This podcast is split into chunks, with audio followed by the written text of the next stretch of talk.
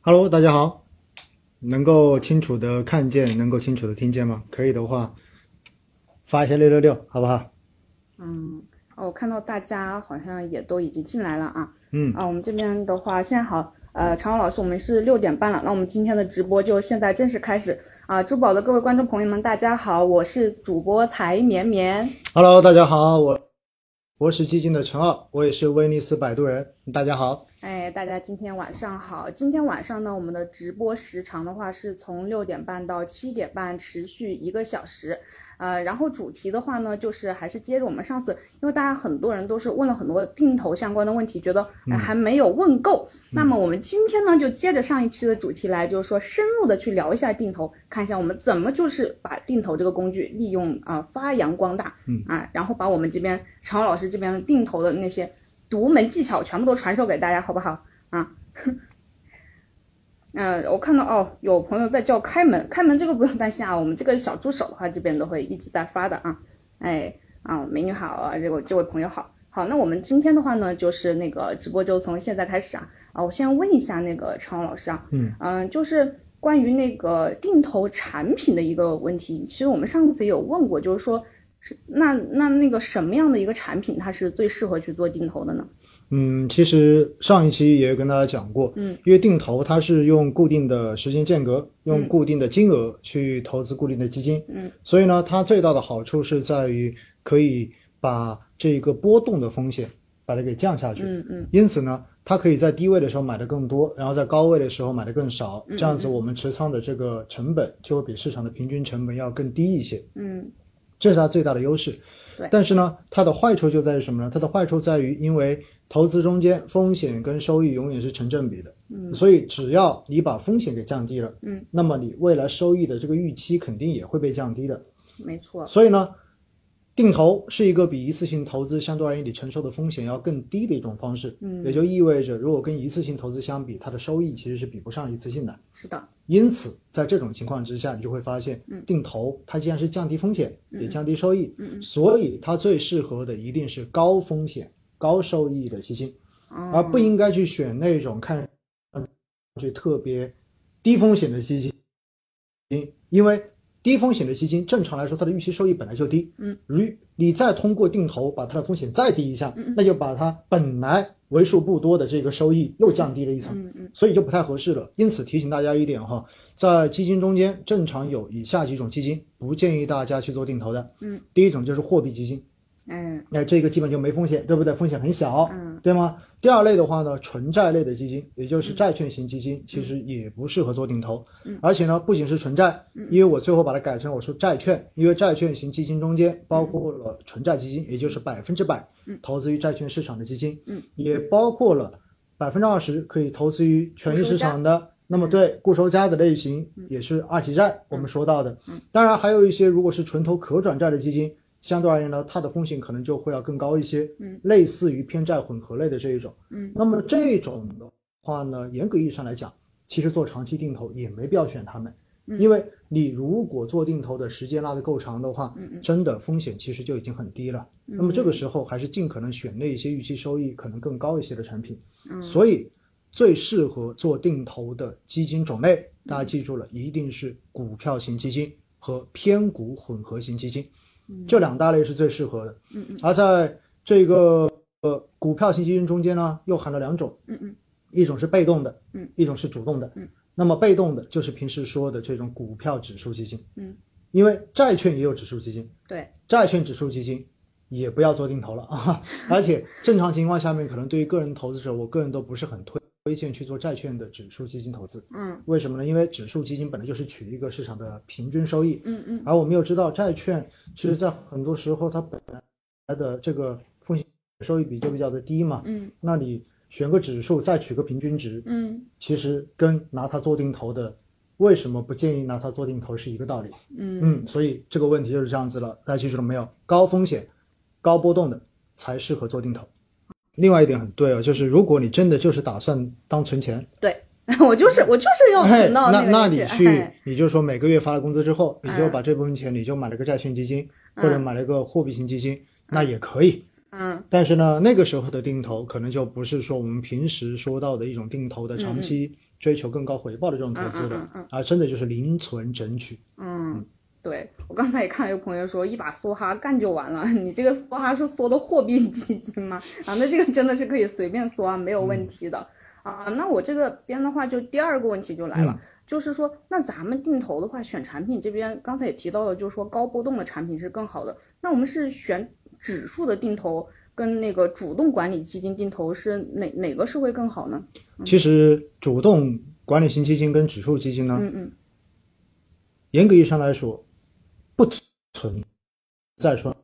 哪个更好，哪个更差。嗯嗯但是呢，我们首先要搞清楚这两者的区别是什么。嗯其实这是个基础的概念。那所谓的主动管理型基金，意味着基金经理在中间发挥的这个作用是最大的，嗯，对，因为他可以主动的根据自己对于市场的这种研究，然后对于市场的这种判断，嗯，然后来决定买什么样的股票，嗯，然后决定什么时候加仓，嗯什么时候减仓，如何做配置，嗯但是呢，这就涉及到另外一点，因为它很重要，嗯，所以回过头来，主动管理型基金挑基金经理就变成更加重要的事情，对，对吧？对对那对挑基金经理呢，说实话又不是那么容易挑的，嗯为什么呢？首先，人总是会流动的，嗯所以我们可以看到有很多基金经常说换了基金经理，对不对？嗯那么一换基金经理就意味着换完之后，这支产品跟之前那个基金经理管的可能就完全是两码事儿了。嗯嗯这个时候可能就不太适用了，对不对？嗯嗯以前可能好，未来可能就不一定好。嗯这是这一种。那么没还错那么就还有什么呢？还有就是在过去，像在过去这段时间，嗯，呃，不是有很多呃网络上的段子嘛，也有很多这种例子，比如说有某基金公司的基金经理可能新产品发完之后两天就建满仓了，嗯，两天建满仓，结果的话年后的话满仓迎接暴跌，对，我哎看到了，这你就说这个做法对不对呢？你真的很难讲。只不过现在从后果来看，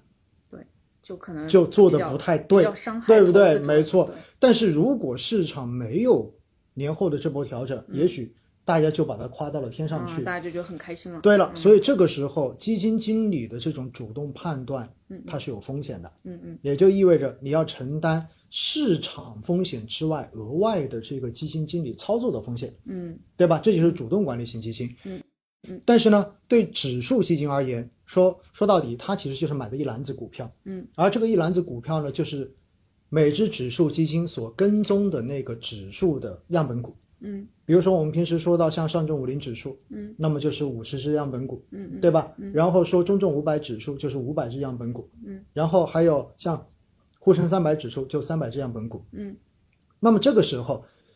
作为指数基金的基金经理，他是根本没有办法去主动进行操作的，嗯，因为他的管理的目标就是跟紧这个指嗯数，指数涨多少，最好你就涨多少；指数跌多少，你就跌多少，嗯，不管你怎么实现，但是要的就是这个结果。所以的话呢，指数基金基本上基金经理在中间能够起到的作用，相比主动管理型，它的重要性会要更弱一些。嗯那这就有一个什么样的好处呢？好处就是你不用担心他到底换没换基金经理，嗯，你可能换了十几任基金经理，你会发现其实做出来都是跟着指数走的，对对吧？跟基金经理的关系不会太大。对，那这如果从这个角度一衡量起来，你就会发现一个结果，那嗯就是如果你是做长期的这一种定投，嗯也许选指数基金是最不用操心的方式，嗯因为你不用关心基金经理有没有换过，对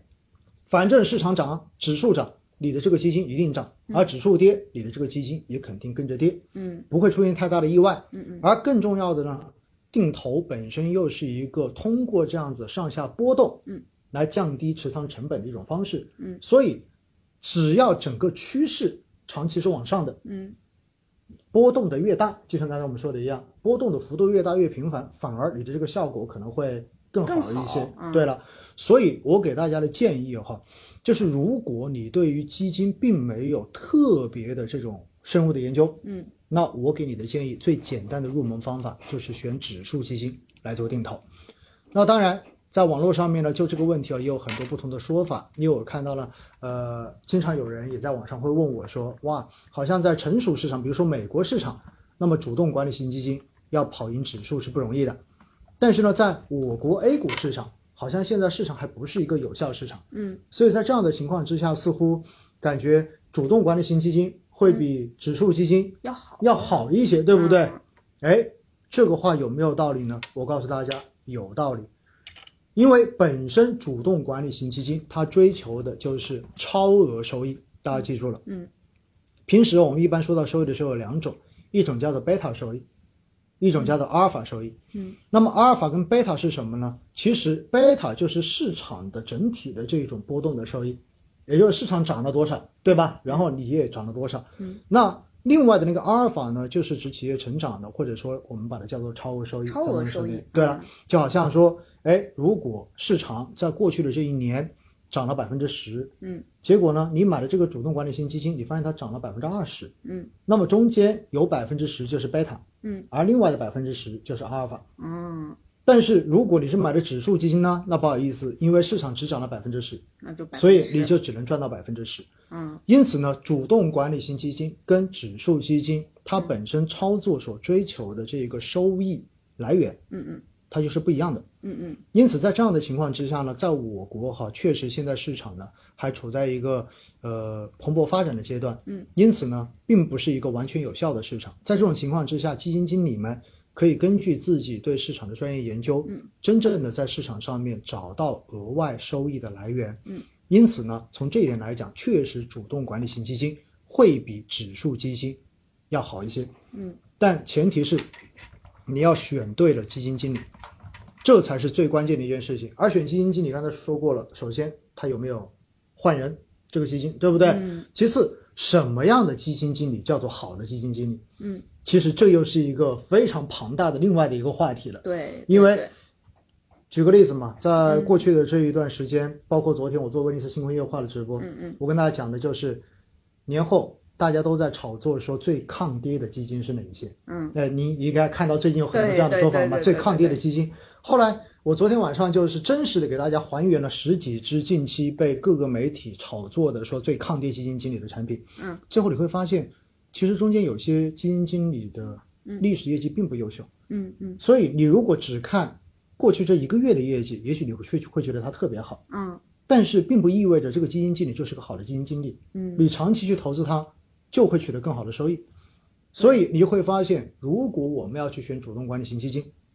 也许你要做的功课就会变得更多一些。是的是的所以这里就涉及到很重要的一点了，嗯那么就是性价比的问题。嗯什么意思呢？因为投资是需要花时间的，没花错精力的。没错因为有一句话嘛，叫做你在市场中间赚的每一分钱都是你的认知的变现认。知的变现对不对？你的认知水平有多高，你最后就能赚到多高的钱。嗯，但是如果你的认知水平没有到的话，未来总会把它亏到匹配的。对所以在这样的情况之下呢，我给大家的建议是什么？如果你觉得你有时间或者说有精力去多了解一些关于挑选主动管理型基金的技巧，嗯那么嗯我觉得你就可以选择靠谱的基金经理所管理的主动管理型基金嗯做长期的定投。嗯嗯如果你觉得你平时太忙了，嗯嗯没有太多时间来学习这些东西的话，嗯嗯那么我就建议你选择一只宽基指数基金嗯来作为定投的标的。好，这里又衍生出另外一个话题：什么叫宽基指数基金呢？宽基是和行业基金或者说叫做窄基是对应的，因为平时我们知道哈，市场上面呢有很多个行业，那不同的行业呢也有相应的行业指数，比如说军工指数啦，包括武器指数啦，我们上期也讲过，对不对？然后这些都属于行业指数，而宽基指数就是不按照行业来划分，它可能是按规模来划分，嗯所以这个指数中间可能包含了多个行业，嗯，那么这样子的情况下面意味着什么？因为宽基你包含了多个行业，意味着当市场的风格发生发生切换的时均候，衡哎，它是一个比较均衡的，嗯所以不会出现行业主题基金经常出现的风口切换的问题。嗯风口一切换，你可能发现行业基金就是暴涨暴跌的状态，嗯而且跌幅非常的大。而对相比之下，宽基指数呢，它的这一个均衡性让它会显得风险更小一些。嗯嗯好，大家可能就会说了，诶，刚才不是说定投就是要波动大吗？说得好，如果你有问这个问题，证明刚才有仔细听。嗯但是定投要赚钱，还有一个更重要的技巧，这个技巧是什么？要是你一定能够坚持扣款，嗯，拿下去。现实中间，比如说我们今年以来，嗯，尤其是一月八号以来的军工指数对，一直在跌啊，跌百分之二十多，对不对今？天涨了，呃，今天涨了，我 看了一下，今天涨完之后，今年以来军工指数跌了百，还有百分之十五左右，还跌了百分之十五左右。嗯嗯，那么很多人就跌到有点怀疑人生，为什么呢？如果他在最高点买的话，基本上是一万四千多点，然后跌到一万点，中证军工指数跌了百分之四十、三十多。嗯，那么很多人在这个过程中间就已经开始怀疑人生了，他不是怀没疑有信仰嗯了，对，他就没有信仰了，所以这个时候可能他的定投，他就决定在一月把它给我停了，停掉了我，那受就不了完蛋了。这是定投最不能犯的错误。嗯嗯所以，行业指数必须要有足够强大的心理的这一种抗压能力，嗯以及你对行业的信仰，嗯，嗯包括五 G 指数也是一样。对，因为从去年到现在，五 G 指数跌了快一年的时间暴了涨。暴跌了，对啊，快一年时间了，很多人经常跟我说，哇，怎么办？在我的各个平台后面，所有的粉丝问的最多的一个问题就是，老师再讲讲五 G 吧。嗯嗯，到后面我都已经不想再回答了，你知道吗？我就只问一句，你对这个行业，你觉得它有机会吗？你觉得五 G 现在已经普及了吗？嗯，很明显没有嘛，没有，嗯对不对？所以的话，这个时候如果你去定投行业指数，你就会经常遭遇到这样的问题。怀疑人生，对，但是如果你是定投宽基指数，嗯，可能就完全不存在这些问题，嗯，因为所有行业都在里面，对，到最后你就不用关心某个行业的变化了对。因此，我给大家建议，普通投资者，嗯，如果你没有过多的时间嗯嗯去学习关于基金投资的知识的话，嗯，选择宽基指数基金定投，嗯，是一个比较有高性价比的定投选择方向，嗯，好不好？这是对这个问题的回答。对，嗯刚才那个常瑶老师这边也给我们做了很详细、很详细的解答啊、呃然后的话呢，就是还有刚才有个朋友问的话，就是说呃，场外跟场内有什么区别？嗯，那个这个这个让常瑶老师来解答一下，啊，场外跟场内有什么区别？其实场外跟场内哈，呃，首先这个内跟外到底是什么意思？所谓的场内呢，是指在交易所进行交易，嗯，那么这一些都叫做在场内，就相当于大家理解为就好像画了一个圈，嗯哎，在这个圈里面交易的，我们就叫场内，嗯在这个圈子外面交易的，就叫场外。嗯嗯那平时我们说到基金的场内场外是啥意思呢？首先我告诉大家一点，在交易所交易的品种，大家平时最熟悉的股票，嗯嗯嗯这也是标准的在场内交场内易的，哎对不对？场内交易，所以呢，场内交易它就有这样的特征，那么它用的是这种连续的竞价，嗯嗯就是大家买想要卖的人，然后报自己卖出的价格，想要买的人报自己愿意出的买的价格，嗯然后自动撮合，匹配，撮合之后嗯 OK 就成交了，对不交易对了嗯？所以场内的交易，包括基金也是这样子，嗯嗯它就必须有人卖，而且有人买。对如果你有个对想手对嗯你如果想在场内交易买到基金，至少有人愿意以这个价格把这个基金卖给你。嗯，所以场内的基金存在这样几个特征：嗯嗯，第一，它是有场内的价格的。而且这个价格在每天的交易时间段是不断在变化中的，嗯跟普通的股票是一模一样的。嗯，那么其次呢，场内的基金还有一个问题就是，你不能把场内直接在这个交易所买的基金，嗯就拿到外面说给基金经理、给基金公司所做赎回，对，这个是不可以嗯的。为什么？因为跟基金公司做这一种赎回申购，嗯那么一般这一种的话呢，是叫做在场外嗯来进行的。所以的话，你比如说你在银行买基金，在支付宝上面买基金，嗯对吧？包括赎回，这些都不是在交易所做的，嗯这些就叫做场外。嗯那场外跟场内，如果你想要把它打通，可不可以呢？可以，嗯嗯它中间有一个动作叫做转托管。嗯这个事情呢，其实在去年啊，在支付宝上面有很多朋友当时买那个呃战配基金的时候，嗯嗯，就给了一个选项，就是大家可以把它转到场内去卖掉，对不对？当时支付宝也提供了这样一个功能，就是你可以直接选择转托管，对，然后把你的份额转托管之后，再在你的券商嗯有。由证券公司那边做转托入，嗯你就可以把它当股票一样在场内把它交易掉了。嗯嗯所以呢，场内跟场外的区别主要是在于交易模式的不同。嗯嗯它中间要联通的话，必须有一个转托管的动作。嗯嗯另外呢，场内基金哈，大家平时经常会遇到的一个问题就是，大家经常会嗯问场内基金它的价格，那不是它有个净值吗？嗯因为场内基金也有净值啊，一个净值的话，本身所有的份额单位都会有一个净值，嗯，但是场内，因为它是按交易成交价格来不断的变化的，嗯，所以这个价格有可能高于净值，嗯，也有可能低于场外的净值，嗯，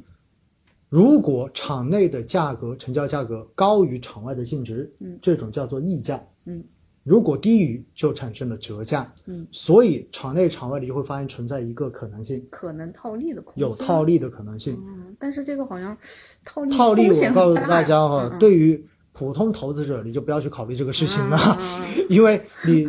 一般机构才会去做这个事情，因为你有足够大的这种资金量，可能才有意义。而更重要的是呢，这个套利空间不会太大。嗯为什么？嗯因为如果这个差价变得过大的时候，一定有足够多的资金冲进来套利，然后把这个差价给打没掉。对对对，所以呢，更多的大家就记住一点，嗯反正场内跟场外就是交易模式的不同。嗯嗯场内可能就大家感觉更方便嗯，对吧？因为你每天开市的这个时间都可以进行交易、嗯嗯买卖嗯。而场外的话呢，我们知道每天只有一个价格，就是嗯当天晚上公布的净值，对，对吧？嗯所以，而且你的这一个申购，嗯包括你的赎回，基本上都是 T 加二之后才能确认的，是的，而在场内的交易是实时确认，嗯对所以这就是最大的不同。对嗯对。啊，刚才那个朋友的话，应该也都听明白了啊。下面我们那个有问题的话，还是欢迎就是说大家那个打在公屏上啊。可能我们回答你呢会稍微有一点点晚，但是就绵绵这边看到的话，一定是会帮大家去做一个解答的啊。就是说想问一下那个宽基指数定投这边有没有什么小技巧之类的？嗯呃，我觉得有几个我自己的体验哈，嗯嗯因为我做定投蛮多年了，十四年了，嗯，所以呢，有几个建议给到大家。首先呢，就定投啊，建议大家，我看后面是不是有这个问题的啊、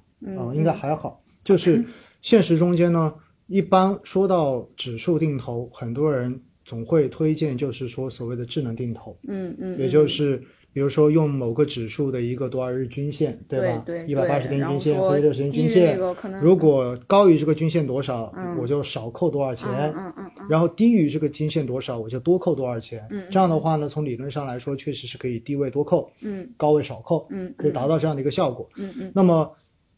如果从最理想的方式来算，这样子确实会有比较好的定投效果。哎但是呢，我为什么说是从理论上来说呢？嗯，因为这样的扣款方式会导致一个结果，就是你每期需要准备扣款的这个钱，它实际上是在不断变化的。嗯，它不固定，对，因为大部分的这种设置的话呢，就是最多可以扣到两倍，嗯最少只能扣一是的半，对吧？对是这样的设置。所以呢，这就会导致一个结果：如果市场连续下跌，那么有可能你就会发现，你每期扣的钱都是两倍以上的扣款，两倍的扣款。所以，如果你的流动性准备的不够多的话，嗯嗯也许很快就把你储备的这个资金给扣完了。嗯哎，这是有可能的。嗯嗯，所以，也就是所谓的像我们上期说补仓一样，你就补在外上面了，最后那一点的话，你没钱了。对，那么第二种呢，就是嗯当市场上涨的时候，你会少扣，对不对？嗯我自己亲身经历过哈，因为像这种智能定投是在应该是在一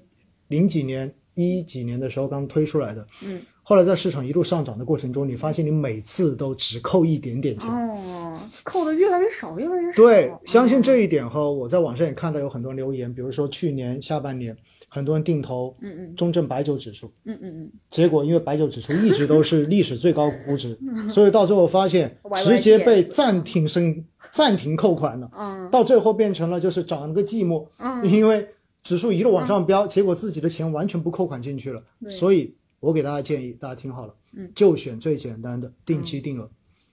定期定额就是不要去上下调整你的这个扣款金额了，你就定期定额，这样最有计划，而且这样子的效果，你相信我，长期下来不会比那种智慧定投差太多的。对对对，说到这个真的是叫大道至简啊，有时候可能最朴素的办法，反而它是更有用的一个办法。对，哎，关于这个的话，就是绵绵这边也有话说啊，因为实际上我去年的话是那个我们领导给了我一个课题，让我去研究，就是说定投怎么做出新花样。我当时是拉拉着我们那个研究部的一个同事啊，做了好多种模型，就想证明，就是说智能的策略它是更好的，就是说啊，感觉上好像更聪明，因为大家好像平时都喜欢就是说，哎，大跌的时候我多补一点，哎，对，哎，然后就是说那个平时我就少少放一点，那我就说把这个策略就是加到机器那边判断会不会更聪明。结果不管怎么样算，算来算去，算来算去，结果发现那个智智能定投的一个策略，呃，最最后出来的一个策略可能还跑不过普通定投。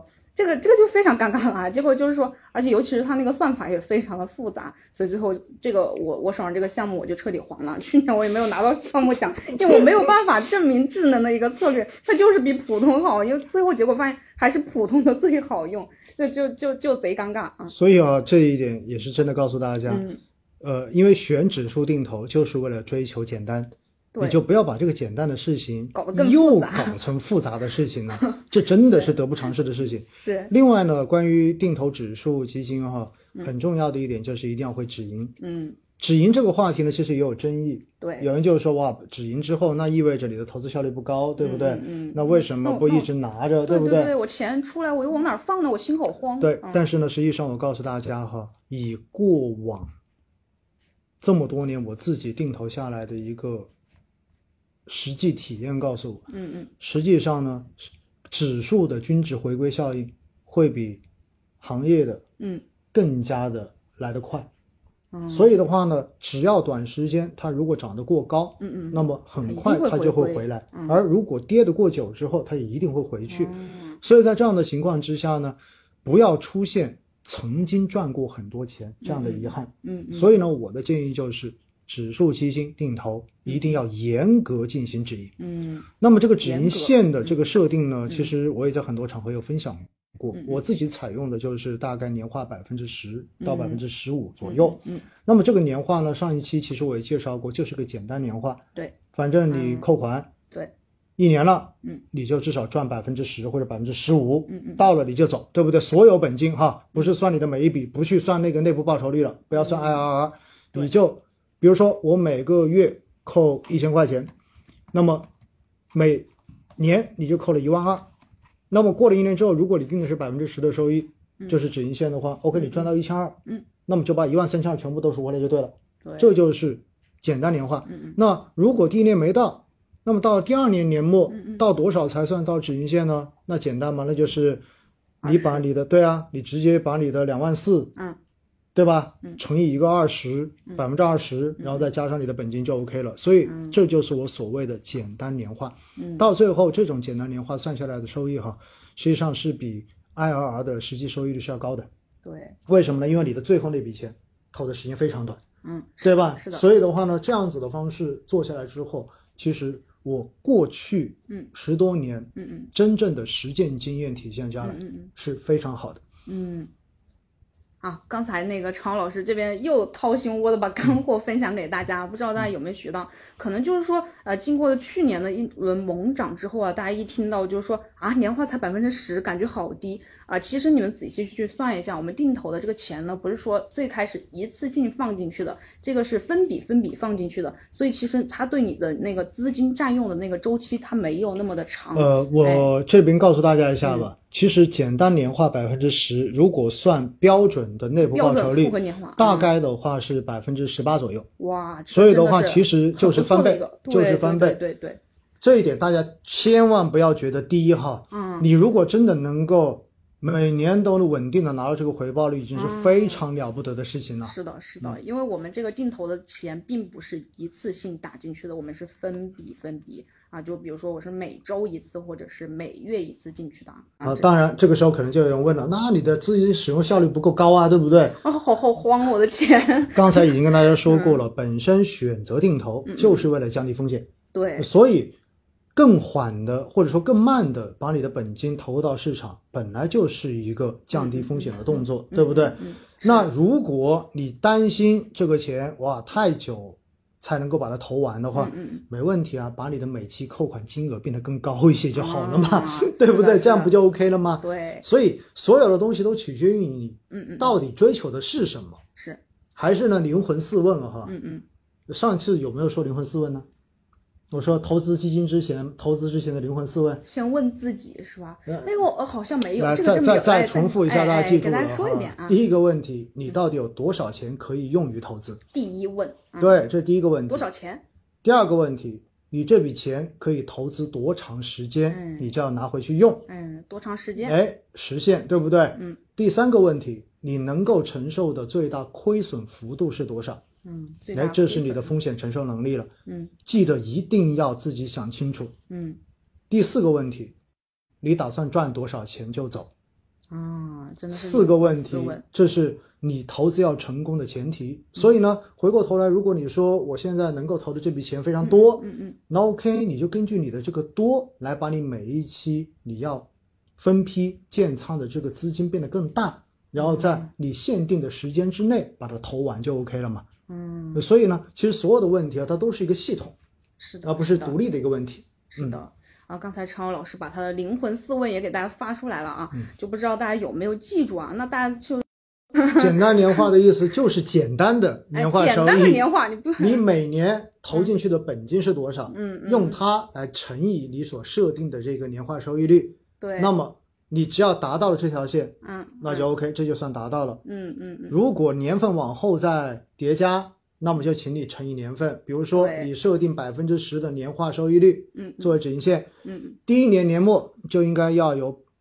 百分之十的收益，嗯本金之外的。如果到了第二年才达到，那麻烦你就变成百分之二十的收益，也就百分之十乘以二。嗯嗯第三年就是百分之三十的收益，也就是百分之十乘以三。嗯嗯，第四年就百分之四十，第五年就百分之五十，嗯就这么定的，清楚了吗？对真的很简单真哈、的很简单，嗯就是字面意思上的简单年化，赚多少就走。陈老老师建议大家，就是说对于指数来说的话啊，其实简单年化十个点就差不多已经十够了到。哎十到十五吧。哎，对， 10就到高波动的15创业板这种可以稍微放高一点对啊，对对对嗯对，像宽基啊、沪深三百这种十个点其实就可以了，你就可以走了。哎，那主动管理产品呢？就是对于那个常老师这边有没有建议的一个指引线？其实主动管理型产品呢，就稍微有点不一样。嗯，因为正常来讲呢，我都会跟大家讲，主动管理型的这些好的基金经理，嗯嗯嗯，是可以持续的在不同市场给你创造出不停地超升高回报的。对，所以呢，我们看到有很多基金嗯嗯，已经超越了二零一五年当时那波最高点的净值了，对不对？对所以从这一点来讲呢，主动管理型基金你可以考虑不止盈，哦，你可以一直扣下去。是，但是呢，这就涉及到一个悖论，嗯嗯，因为你什么时候？人不可能就是为了投基金而投基金吧？嗯，你投基金一定是未来这个钱要拿去做什么的，对不对？所以这就是灵魂四问中间的第二个问题：你这个钱到底什么时候要用？那么根据这一个之后呢，我还是建议大家给自己设定一个止盈线，嗯这样可能会更好一些。嗯那我在春节期间在自己公众号上面当时也写了三篇文章，就是讨论止盈的问题。嗯嗯我给我给大家分享一下我自己设定止盈呢，基本上我可能就是主动管理型基金啊，我嗯就设定五年百分之百。五年百分之百。那五年百分百什哦么意思呢？就也五就年内五年内你达到百分之百，啊我就我就赎了。我就输了，因为嗯为什么会这样设定呢？嗯嗯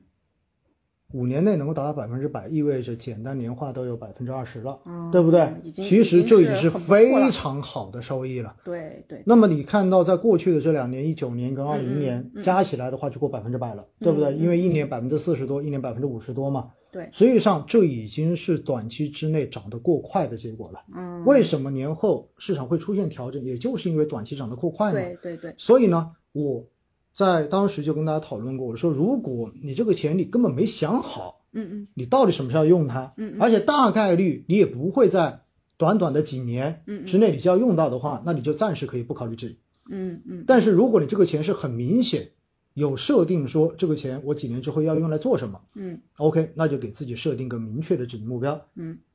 设定高一点。嗯嗯，我的意思就是说，你可以稍微设定高一点，哎，比如说像我说五年百分之百，对不对？嗯 o k 你第一年就达到百分之百了，照样赎啊。嗯那很多人说，那赎回来钱烧的怎么慌办，怎么烧的办慌，放在拿不口袋住里面的话怎么办？嗯赎回来之后的话，我给大家最直白的建议，去买一个带有封闭期的嗯低风险产品，比如说封闭的债基。哦，你这个钱如果是四年之后要用或者五年之后要用，对不对？嗯好，你第一年年末你就到了百分之百了，嗯把这个钱赎回来之后，嗯赶紧去买一个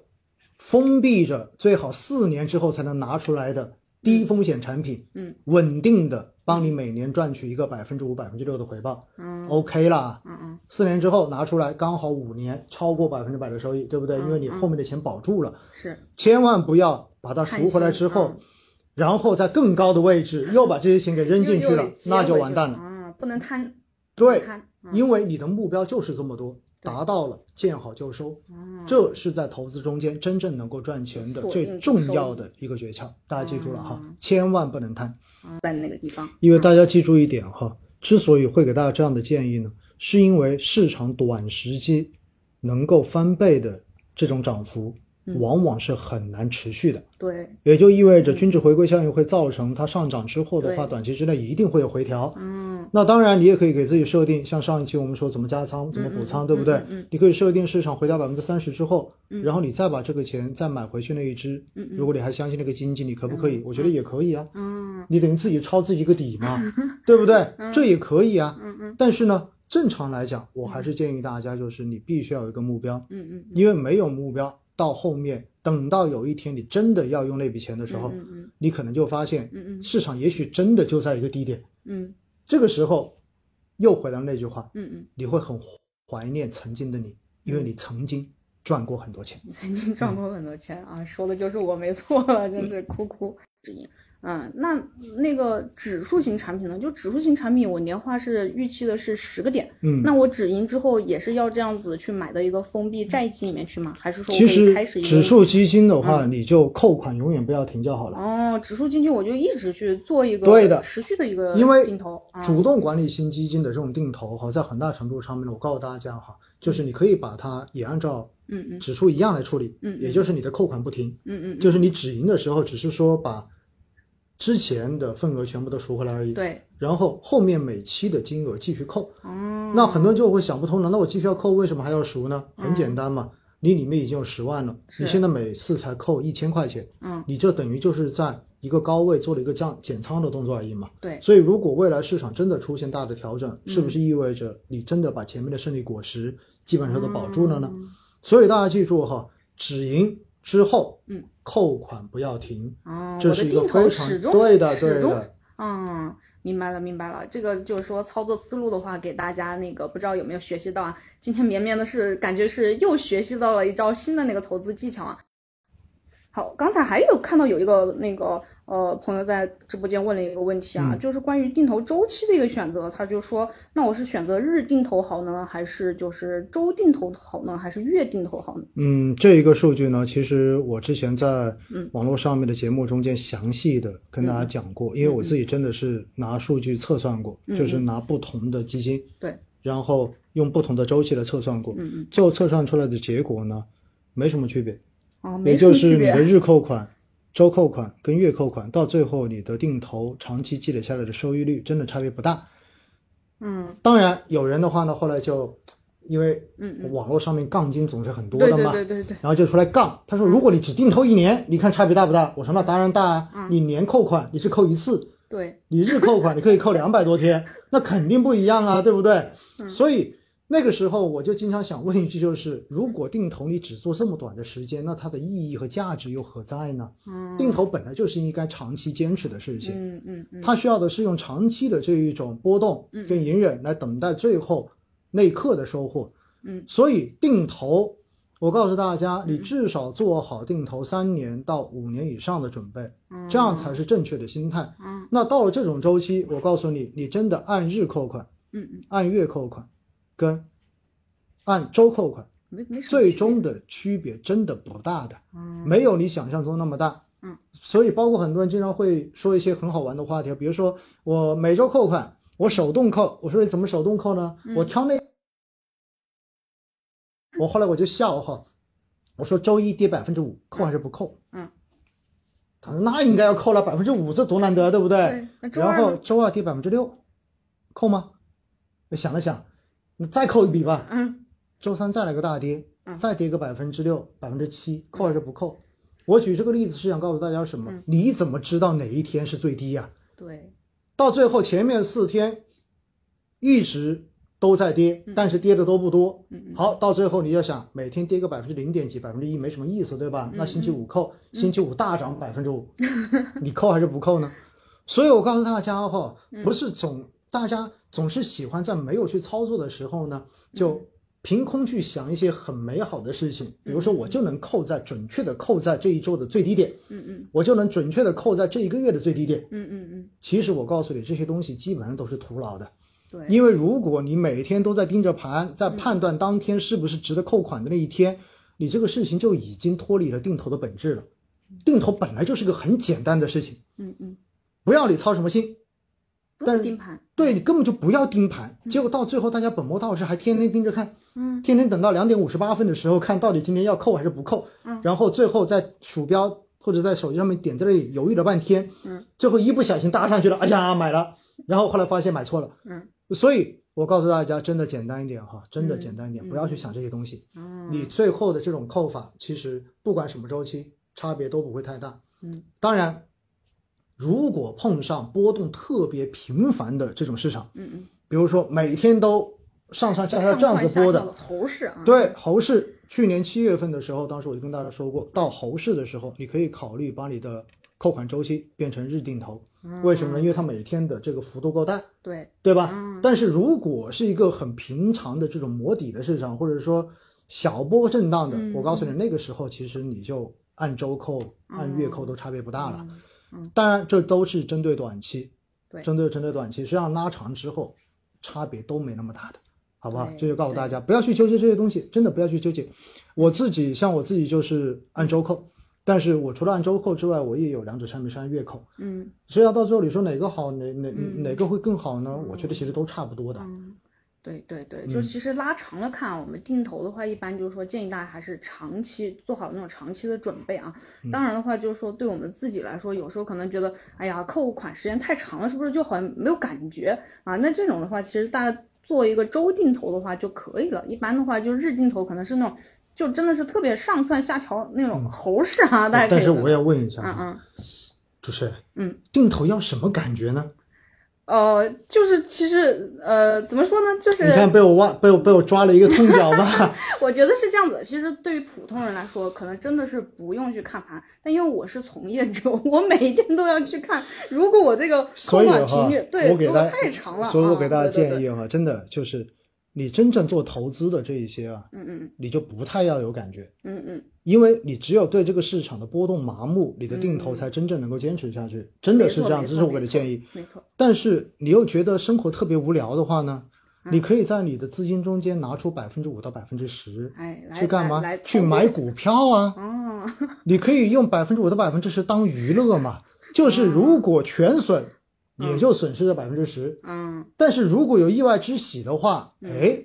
我花百分之十赚了我一年的乐呵，啊，那呃就这个很开也心不了错啊对小不对赌怡情啊没错没基错。本上但就是你的绝大多数真正做投资的部分，我真的建议大家，嗯你要有那种所谓的钝感力，对，对就是对你对不要去太关注它。对对嗯对，就其实真的是，我觉得是刚才那个常老师讲得特别好嗯啊，就我们人有时候真的是需要一些钝感力，就不需要就是说对外事就太敏感，有时候太敏感真的是会很让自己受伤。这是嗯我在前一阵子，当时在公众号上面写的那一句话嘛，我说定投久了，嗯，就变态了，对对对对对，就是但越跌，越开心，对不对对？越尤跌嗯笑尤得越其像我这种，就几乎因为不同的产品嘛对，周一到周四都在扣款。嗯对于我来讲，我就巴不得它每天都是跌的，你知道吗？嗯因为在我是的还有是的子弹的时候，我是觉得的你是那么的嗯快是的涨上去干啥呀？是的，是对的，不对是的，所以我告诉大家，定投真的是可以一种让你的心态变得更加平和，嗯，而且又保证你不离场，哎，这个是很重要的，因为你一直都在我这一个直里都在面，，哎，哎，这个很重要，对，并且呢对，，面对市场波动的时候，你就想着下跌你在赚份额，嗯，对吧？嗯，上涨的话你在在赚赚收钱益，哇，嗯你怎么想怎么都能安慰自己，对 对，不对？对所以呢，定投真的是一种让大家的投资心态跟心情会变得更好的一种简单的投资方法。没错，我的建议就是不要把它搞得太复杂。嗯，你搞得过于复杂之后啊，这个事情就很难坚持下去，对因为只有简单的事情嗯嗯，才大概率能够被长期的坚持的做下去。没错没错，所以很多时候啊，我发现网络上面也经常有人跟我说，他说啊，我明显这样做，我觉得会要高一点，这样做我觉得会收益高一点。我说嗯都没问题，你都可以试。嗯，但是以我过往的经验来说，我自己从业人员我嗯嗯我十四年的定投经验，嗯，我都知道，到后面你会发现，曾经所有折腾过的事情，到最后你都不想折腾了。嗯，所以最开始智能定投出来的时候，我也试过，还不同均线的设置，我也比较过。嗯对对对然后各种所谓大家猜涨跌，然后去做调整，我也试过。嗯嗯嗯，到最后都发现，不是经常搞着搞着账户里面没钱扣了，那就是到最后你会发现吃力不讨好，嗯最后让自己回头一想，早知当初何何必必怎么样，对不对？ 所以我要告诉大家一点哈，嗯，真的越简单越好，嗯这就是定投的真谛，大家一定记得我说的。那我们那个下一周的那个摆渡人说，应该也还是下周二是吗？下周呃下周是不是清明节之后上班就是周二？哦，对哦对哦，那我们的话，那对如果如果当天是正常上班，应该就是周二了。啊，那这么一说起来的话，意味着下周的星空夜话就没了。啊，因为威尼斯星空夜话是周一， 嗯好吧那我们就下周二见吧。哎，各位朋友，那我们就是下周二继续那个锁定我们的摆渡人说直播间，就是说再来就是听我们那个陈奥老师给大家讲的一些干货。